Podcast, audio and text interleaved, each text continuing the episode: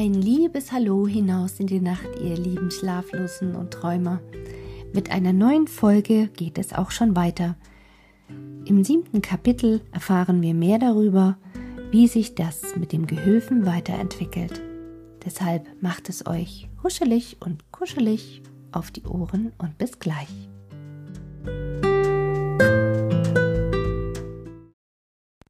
Siebentes Kapitel Insofern der Architekt seinen Gönnerinnen das Beste wünschte, war es ihm angenehm, da er doch endlich scheiden musste, sie in der guten Gesellschaft des schätzbaren Gehülfen zu wissen. Indem er jedoch ihre Gunst auf sich selbst bezog, empfand er es einigermaßen schmerzhaft, sich so bald und, wie es seiner Bescheidenheit dünken mochte, so gut, ja vollkommen ersetzt zu sehen. Er hatte noch immer gezaudert, nun aber drängte es ihn hinweg, denn was er sich nach seiner Entfernung musste gefallen lassen, das wollte er wenigstens gegenwärtig nicht erleben. Zu großer Erheiterung dieser halb traurigen Gefühle machten ihm die Damen beim Abschiede noch ein Geschenk mit einer Weste, an der sie beide lange Zeit hatten sticken sehen, mit einem stillen Neid über den unbekannten Glücklichen, dem sie dereinst werden könnte. Eine solche Gabe ist die angenehmste, die ein liebender, verehrender Mann erhalten mag, denn wenn er bei des ermüdeten Spiels der schönen Finger gedenkt, so kann er nicht umhin, sich zu schmeicheln. Das Herz werde bei einer so anhaltenden Arbeit doch auch nicht ganz ohne Teilnahme geblieben sein. Die Frauen hatten nun einen neuen Mann zu bewirten, dem sie wohl wollten und dem es bei ihnen wohl werden sollte. Das weibliche Geschlecht hegt ein eigenes, inneres, unwandelbares Interesse, von dem sie nichts in der Welt abtrünnig macht, im äußeren, geselligen Verhältnis hingegen lassen sie sich gern und leicht durch den Mann bestimmen, der sie eben beschäftigt, und so durch Abweisen wie durch Empfänglichkeit, durch Beharren und Nachgiebigkeit führen sie eigentlich das Regiment, dem sich in der gesitteten Welt kein Mann zu entziehen wagt. Hatte der Architekt gleichsam nach eigener Lust und Belieben seine Talente vor den Freundinnen zum Vergnügen und zu den Zwecken derselben geübt und bewiesen, war Beschäftigung und Unterhaltung in diesem Sinne und nach solchen Absichten eingerichtet, so machten sich in kurzer Zeit durch die Gegenwart des Gehülfen eine andere Lebensweise. Seine große Gabe war gut zu sprechen und menschliche Verhältnisse besonders in Bezug auf Bildung der Jugend in der Unterredung zu behandeln. Und so entstand gegen die bisherige Art zu leben ein ziemlich fühlbarer Gegensatz, umso mehr als der Gehülfe nicht ganz dasjenige billigte, womit man sich die Zeit über ausschließlich beschäftigt hatte. Von dem lebendigen Gemälde, das ihn bei seiner Ankunft empfing, sprach er gar nicht. Als man ihm hingegen Kirche, Kapelle und was sich darauf bezog mit Zufriedenheit sehen ließ, konnte er seine Meinung, seine Gesinnungen darüber nicht zurückhalten.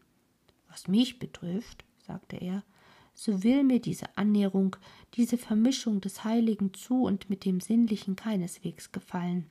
Nicht gefallen, dass man sich gewisse Räume widmet, weihet und aufschmückt, um erst dabei ein Gefühl der Frömmigkeit zu hegen und zu unterhalten.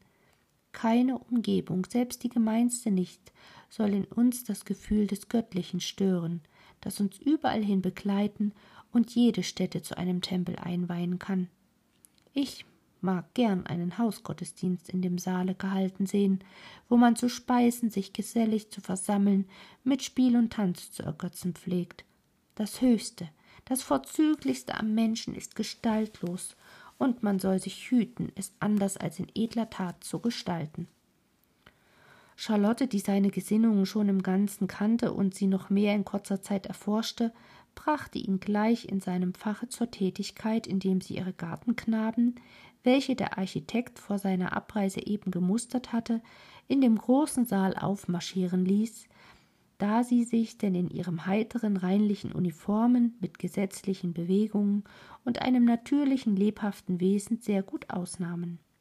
Der Gehülfe prüfte sie nach seiner Weise und hatte durch mancherlei Fragen und Wendungen gar bald die Gemütsarten und Fähigkeiten der Kinder zutage gebracht, und ohne dass es so schien, in Zeit von weniger als einer Stunde sie wirklich bedeutend unterrichtet und gefördert. Wie machen Sie das nur? sagte Charlotte, indem sie die Knaben wegzogen. Ich habe sehr aufmerksam zugehört. Es sind nichts als ganz bekannte Dinge vorgekommen, und doch wüsste ich nicht, wie ich es anfangen sollte, sie in so kurzer Zeit bei so vielem Hin und Widerreden in solcher Folge zur Sprache zu bringen.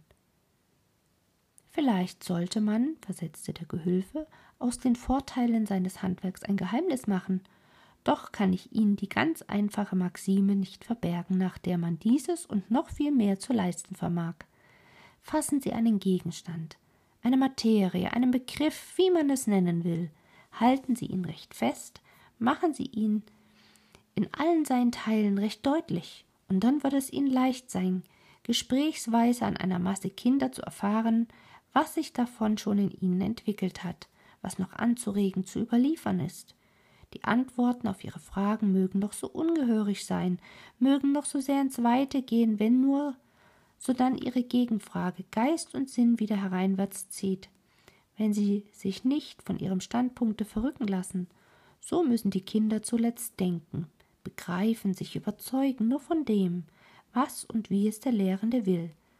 Sein größter Fehler ist der, wenn er sich von den Lernenden mit in die Weite reißen lässt, wenn er sich nicht auf den Punkt festzuhalten weiß, den er eben jetzt behandelt.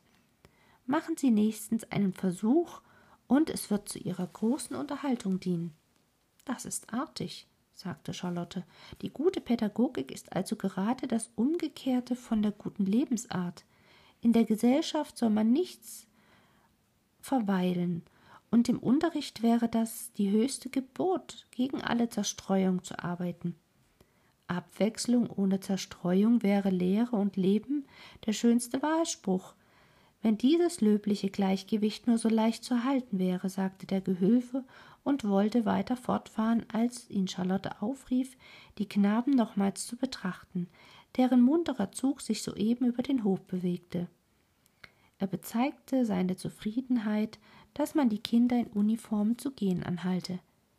Männer, so sagte er, sollten von Jugend auf Uniformen tragen, weil sie sich gewöhnen müssen, zusammenzuhandeln, sich unter ihresgleichen zu verlieren, in Masse zu gehorchen und ins Ganze zu arbeiten. Auch befördert jede Art von Uniform einen militärischen Sinn, sowie ein knapperes, strackeres Betragen, und alle Knaben sind ja ohnehin geborene Soldaten, man sehe nur ihre Kampf- und Streitspiele, ihr Stürmen und Erklettern. So werden Sie mich dagegen nicht tadeln, versetzte Ottilie, dass ich meine Mädchen nicht überein kleide. Wenn ich sie Ihnen vorführe, hoffe ich, dass sie durch ein buntes Gemisch zu ersetzen. Das billige ich sehr, versetzte jener. Frauen sollten durchaus mannigfaltig gekleidet gehen, jede nach eigener Art und Weise, damit eine jede fühlen lernte, was eigentlich ihr gut stehe und wohl zieme. Eine gewichtige Ursache ist noch die, weil sie bestimmt sind, ihr ganzes Leben allein zu stehen und allein zu handeln. Das scheint mir sehr paradox, versetzte Charlotte. Sind wir doch fast nie für uns. Oh ja, versetzte der Gehülfe, in Absicht auf andere Frauen ganz gewiss. Man betrachtet ein Frauenzimmer als Liebende, als Braut, als Frau, Hausfrau und Mutter. Immer steht sie isoliert, immer ist sie allein und will allein sein. Ja, die Eitle selbst ist in dem Falle. Jede Frau schließt die andere aus, ihrer Natur nach. Denn von jeder wird alles gefordert, was dem ganzen Geschlechte zu leisten obliegt. Nicht so verhält es sich mit den Männern. Der Mann verlangt den Mann. Er würde sich einen zweiten erschaffen, wenn es keinen gäbe. Eine Frau könnte eine Ewigkeit leben, ohne daran zu denken, sich ihresgleichen hervorzubringen. Man darf, sagte Charlotte, das Wahre nur wunderlich sagen, so scheint zuletzt das Wunderliche auch wahr. Wir wollen uns aus Ihren Bemerkungen das Beste herausnehmen und doch als Frauen mit Frauen zusammenhalten und auch gemeinsam wirken, um den Männern nicht allzu große Vorzüge über uns einzuräumen. Ja, Sie werden uns eine kleine Schadenfreude nicht übel nehmen, die wir künftig um desto lebhafter empfinden müssen, wenn sich die Herren untereinander auch nicht sonderlich vertragen. Mit vieler Sorgfalt untersuchte der verständige Mann nunmehr die Art, wie Ottilie ihre kleinen Zöglinge behandelte, und bezeigte darüber seinen entschiedenen Beifall. Sehr richtig heben Sie, sagte er, Ihre Untergebenen nur zur nächsten Brauchbarkeit heran. Reinlichkeit verlasst die Kinder, mit Freuden etwas auf sich selbst zu halten, und alles ist gewonnen, wenn sie das, was sie tun, mit Munterkeit und Selbstgefühl zu leisten angeregt sind. Übrigens fand er zu seiner großen Befriedigung nichts auf den Schein und nach außen getan, sondern alles nach innen und für die unerlässlichen Bedürfnisse. Mit wie wenig Worten rief er aus, ließ sich die ganze Erziehungsgeschäft aussprechen, wenn jemand Ohren hätte, zuhör, hätte zu hören. Mögen Sie es nicht mit mir versuchen? sagte freundlich Ottilie. Recht gern, versetzte jener. Nur müssen Sie mich nicht verraten. Man erziehe die Knaben zu Dienern und die Mädchen zu Müttern. So wird es überall wohl stehen. Zu Müttern, versetzte Ottilie, das könnten die Frauen noch hingehen lassen, da sie sich, ohne Mütter zu sein, doch immer einrichten müssen, Wärterinnen zu werden aber freilich zu Dienern würden sich unsere Männer viel zu gut halten, da man jeden leicht ansehen kann, dass er sich zum Gebieten fähiger dünkt. Deswegen wollen wir es ihnen verschweigen, sagte der Gehülfe.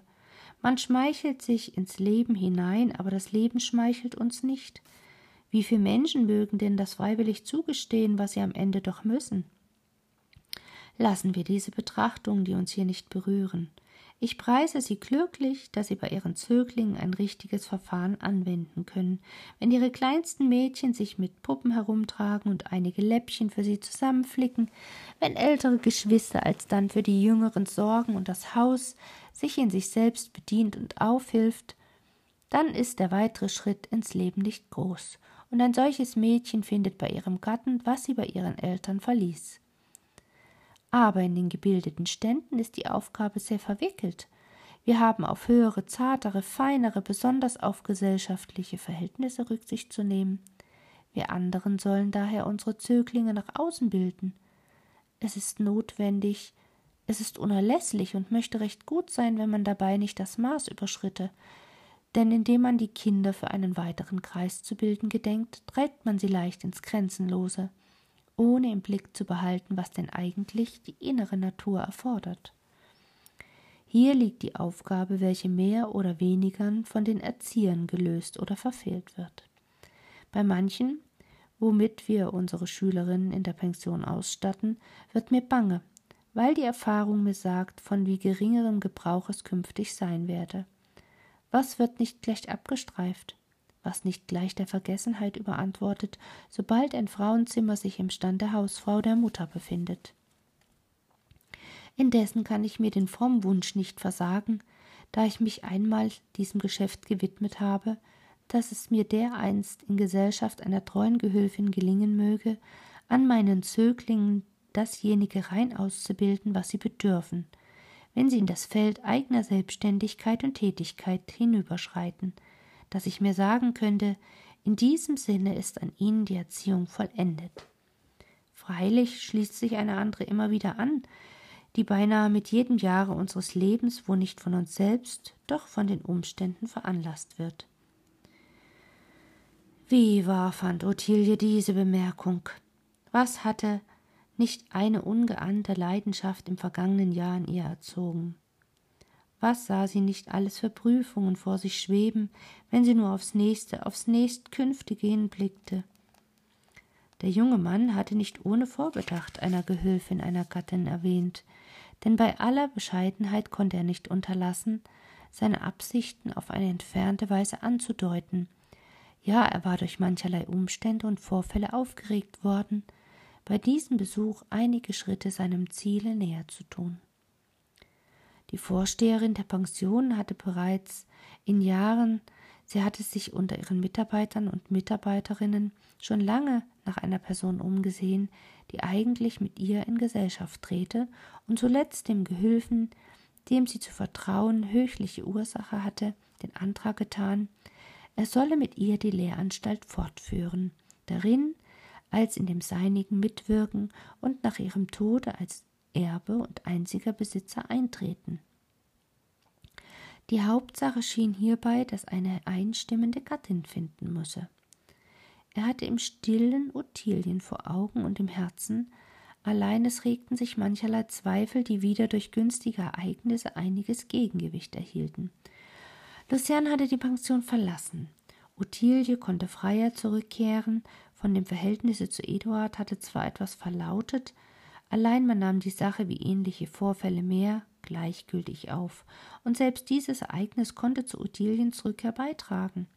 Doch wäre man zu keinem Entschluss gekommen, kein Schritt wäre geschehen, hätte nicht ein unvermuteter Besuch auch hier eine besondere Anregung ergeben. Wie denn die Erscheinung von bedeutenden Menschen in irgendeinem Kreise niemals ohne Folgen bleiben kann.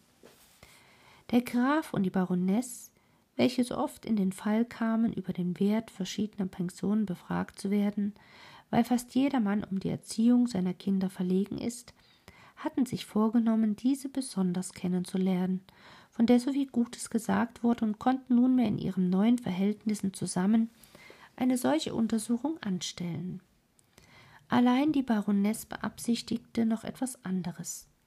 Während ihres letzten Aufenthalts bei Charlotten hatte sie mit dieser alles umständlich durchgesprochen, was sich auf Eduarden und Ottilien bezog.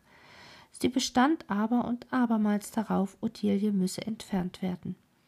Sie suchte Charlotten hierzu Mut einzusprechen, welche sich vor Eduards Drohung noch immer fürchtete.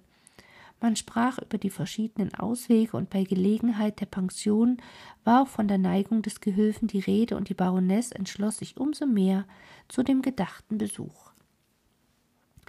Sie kommt an, lernt den Gehülfen kennen, man beobachtet die Anstalt und spricht von Ottilien. Der Graf selbst unterhält sich gern über sie, indem er sie bei dem neulichen Besuch genauer kennengelernt. Sie hatte sich ihm genähert, ja sie ward von ihm angezogen, weil sie durch sein gehaltvolles Gespräch dasjenige zu sehen und zu kennen glaubte, was ihr bisher ganz unbekannt geblieben war. Und wie sie in dem Umgang mit Eduard die Welt vergaß, so schien ihr an der Gegenwart des Grafen die Welt erst recht wünschenswert zu sein. Jede Anziehung ist wechselseitig, der Graf empfand eine Neigung für Tilchen, dass er sie gern als seine Tochter betrachtete. Auch hier war sie der Baroness zum zweiten Mal und mehr als das erste Mal im Wege. Wer weiß, was diese in Zeiten lebhafterer Leidenschaft gegen sie angestiftet hätte. Jetzt war es ihr genug, sie durch eine Verheiratung den Ehefrauen unschädlicher zu machen. Sie regte daher den Gehülfen auf eine leise, doch wirksame Art glücklich an, dass er sich zu einer kleinen Exkursion auf das Schloss einrichten und seinen Planen und Wünschen, von denen er der Dame kein Geheimnis gemacht, sich ungesäumt nähern sollte. Mit vollkommener Beistimmung der Vorsteherin trat er daher seine Reise an und hegte in seinem Gemüte die besten Hoffnungen. Er weiß, Ottilie ist ihm nicht ungünstig, und wenn zwischen ihnen einiges Missverständnis des Standes war, so glich sich dieses gar leicht durch die Denkart der Zeit aus. Auch hatte die Baronesse ihm fühlen lassen, dass Ottilie immer ein armes Mädchen bleibe. Mit einem reichen Hause verwandt zu sein, hieß es, kann niemanden helfen, denn man würde sich selbst bei dem größten Vermögen ein gewisses daraus machen, denjenigen eine ansehnliche Summe zu entziehen, die dem näheren Grade nach ein vollkommeneres Recht auf das Besitztum zu haben schien. Doch gewiss bleibt es wunderbar, dass der Mensch das große Vorrecht, nach seinem Tode noch über seine Habe zu disponieren, sehr selten zugunsten seiner Lieblinge gebraucht, und wie es scheint aus Achtung für das Herkommen nur diejenigen begünstigt, die nach ihm sein Vermögen besitzen würden, wenn er auch selbst keinen Willen hätte. Sein Gefühl setzt ihm auf der Reise Ottilien völlig gleich. Eine gute Aufnahme erhöhte seine Hoffnungen, zwar fand er sich gegen Ottilie nicht ganz so offen wie sonst, aber sie war auch erwachsener, gebildeter und wenn man will im Allgemeinen mitteilender, als er sie gekannt hatte. Vertraulich ließ man ihn in manches Einsicht nehmen, was sich besonders auf sein Fach bezog. Doch wenn er seinem Zwecke sich nähern wollte, so hielt sie ihm immer eine gewisse innere Scheu zurück. Einst gab ihm jedoch Charlotte hierzu Gelegenheit, indem sie im Beisein Ottiliens zu ihm sagte nun, Sie haben alles, was in meinem Kreis heranwächst, so ziemlich geprüft. Wie finden Sie denn Ottilien? Sie dürfen es wohl in Ihrer Gegenwart aussprechen. Der Gehilfe bezeichnete hierauf mit sehr viel Einsicht und ruhigem Ausdruck, wie er Ottilien in Absicht eines freieren Betragens, einer bequemeren Mitteilung, eines höheren Blicks in die weltlichen Dinge, der sich mehr in ihren Handlungen als in ihren Worten betätigte, sehr zu ihrem Vorteil verändert finde, dass er aber doch glaube, er könne ihr sehr zum Nutzen reichen, wenn sie auf einige Zeit in die Pension zurückkehre, um das in einer gewissen Folge gründlich und für immer sich zuzueignen, was der Welt nur stückweise und eher zur Verwirrung als zur Befriedigung, ja manchmal nur allzu spät überliefere. Er wolle darüber nicht weitläufig sein, Ottilie wisse selbst am besten, aus was für zusammenhängenden Lehrvorträgen sie damals herausgerissen worden. Ottilie konnte das nicht leugnen, aber sie konnte nicht gestehen, was sie bei diesen Worten empfand, weil sie es kaum selbst auszulegen wusste. Es schien ihr in der Welt nichts unzusammenhängend, wenn sie an den geliebten Mann dachte, und sie begriff nicht, wie ohne ihn noch irgendetwas zusammenhängen könne. Charlotte beantwortete den Antrag mit kluger Freundlichkeit. Sie sagte, dass sowohl sie als Ottilie eine Rückkehr nach der Pension längst gewünscht hätten. In dieser Zeit nur sei ihr die Gegenwart einer so lieben Freundin und Helferin unentbehrlich gewesen. Doch wolle sie in der Folge nicht hinderlich sein, wenn es Ottiliens Wunsch bliebe, wieder auf so lange dorthin zurückzukehren, bis sie das Angefangene geendet und das Unterbrochene sich vollständig zugeeignet. Der Gehilfe nahm diese Anerbietung freudig auf. Ottilie durfte nichts dagegen sagen, ob es ihr gleich vor dem Gedanken schauderte. Charlotte hingegen dachte Zeit zu gewinnen. Sie hoffte, Eduard sollte sich erst als glücklicher Vater wiederfinden und einfinden, und dann war sie überzeugt, würde sich alles geben und auch für Ettilien auf eine oder die andere Weise gesorgt werden. Im Gespräch, über welches alle Teilzunehmenden nachzudenken haben, pflegt ein gewisser Stillstand einzutreten, der einer allgemeinen Verlegenheit ähnlich sieht. Man ging im Saale auf und ab, der Gehülfe blätterte in einigen Büchern und kam endlich an den Folieband, der noch von Lucians Zeiten hier liegen geblieben war. Als er sah, dass darin nur Affen enthalten waren, schlug er ihn gleich wieder zu. Dieser Vorfall mag jedoch zu einem Gespräch Anlass gegeben haben, wovon wir die Spuren in Ottiliens Tagebuch finden. Aus Ottiliens Tagebuche wie man es nur über das Herz bringen kann, die garstigen Affen so sorgfältig abzubilden. Man erniedrigt sich schon, wenn man sie nur als Tiere betrachtet, man wird aber wirklich bösartiger, wenn man dem Reize folgt, bekannte Menschen unter dieser Maske aufzusuchen. Es gehört durchaus eine gewisse Verschrobenheit dazu, um sich gern mit Karikaturen und Zerrbildern abzugeben. Unserem guten Gehilfen dank ich's, dass ich nicht mit der Naturgeschichte gequält worden bin. Ich konnte mich mit den Würmern und Käfern niemals befreunden. Diesmal gestand er mir, dass es ihm ebenso gehe. Von der Natur, sagte er, sollten wir nichts kennen, als was uns unmittelbar lebendig umgibt. Mit den Bäumen, die um uns blühen, grünen Frucht tragen, mit jeder Staute, an der wir vorübergehen, mit jedem Grashalm, über den wir umwandeln, haben wir ein wahres Verhältnis. Sie sind unsere echten Kompatroten. Die Vögel, die auf unseren Zweigen hin und wieder hüpfen, die in unserem Laube singen, gehören uns an. Sie sprechen zu uns von Jugend auf, und wir lernen ihre Sprache verstehen. Man frage sich, ob nicht ein jedes fremde, aus seiner Umgebung gerissene Geschöpf einen gewissen ängstlichen Eindruck auf uns macht, der nur durch unsere Gewohnheit abgestumpft wird. Es gehört schon ein buntes, geräuschvolles Leben dazu, um Affen, Papageien und Mohren um sich zu ertragen. Manchmal, wenn mich ein neugieriges Verlangen nach solchen abenteuerlichen Dingen umwandelt, habe ich in den Reisenden beneidet, der solche Wunder mit anderen Wundern lebendiger, alltäglicher Verbindung sieht. Aber auch er wird ein anderer Mensch. Er wandelt niemals ungestraft unter Palmen und die Gesinnungen ändern sich gewiss in einem Lande, wo Elefanten und Tiger zu Hause sind. Nur der Naturforscher ist verehrenswert, der uns das Fremdeste, Seltsamste mit seiner Lokalität, mit aller Nachbarschaft jedes Mal in dem eigensten Elemente zu schildern und darzustellen weiß. Wie gern möchte ich nur einmal Humboldten erzählen hören. Ein Naturalienkabinett kann uns vorkommen wie eine ägyptische Grabstätte, wo die verschiedenen Tier- und Pflanzengötzen balsamiert umherstehen. Einer Priesterkaste geziemt es wohl, sich damit in geheimnisvollem Halbdunkel abzugeben, der aber in dem allgemeinen Unterricht sollte dergleichen nicht einfließen, umso weniger als etwas Näheres und Würdigeres sich dadurch leicht verdrängt sieht. Ein Lehrer, der das Gefühl an einer einzigen guten Tat, an einem einzigen guten Gedicht erwecken kann, leistet mehr als einer, der uns ganze Reihen untergeordneter Naturbildungen der Gestalt und dem Namen nach überliefert, denn das ganze Resultat davon ist, was wir ohne dies wissen können, dass das Menschengebild am vorzüglichsten und einzigsten das Geheimnis der Gottheit an sich trägt. Dem Einzelnen bleibe die Freiheit, sich mit dem zu beschäftigen, was ihn anzieht, was ihm Freude macht, was ihm nützlich deucht. Aber das eigentliche Studium der Menschheit ist der Mensch.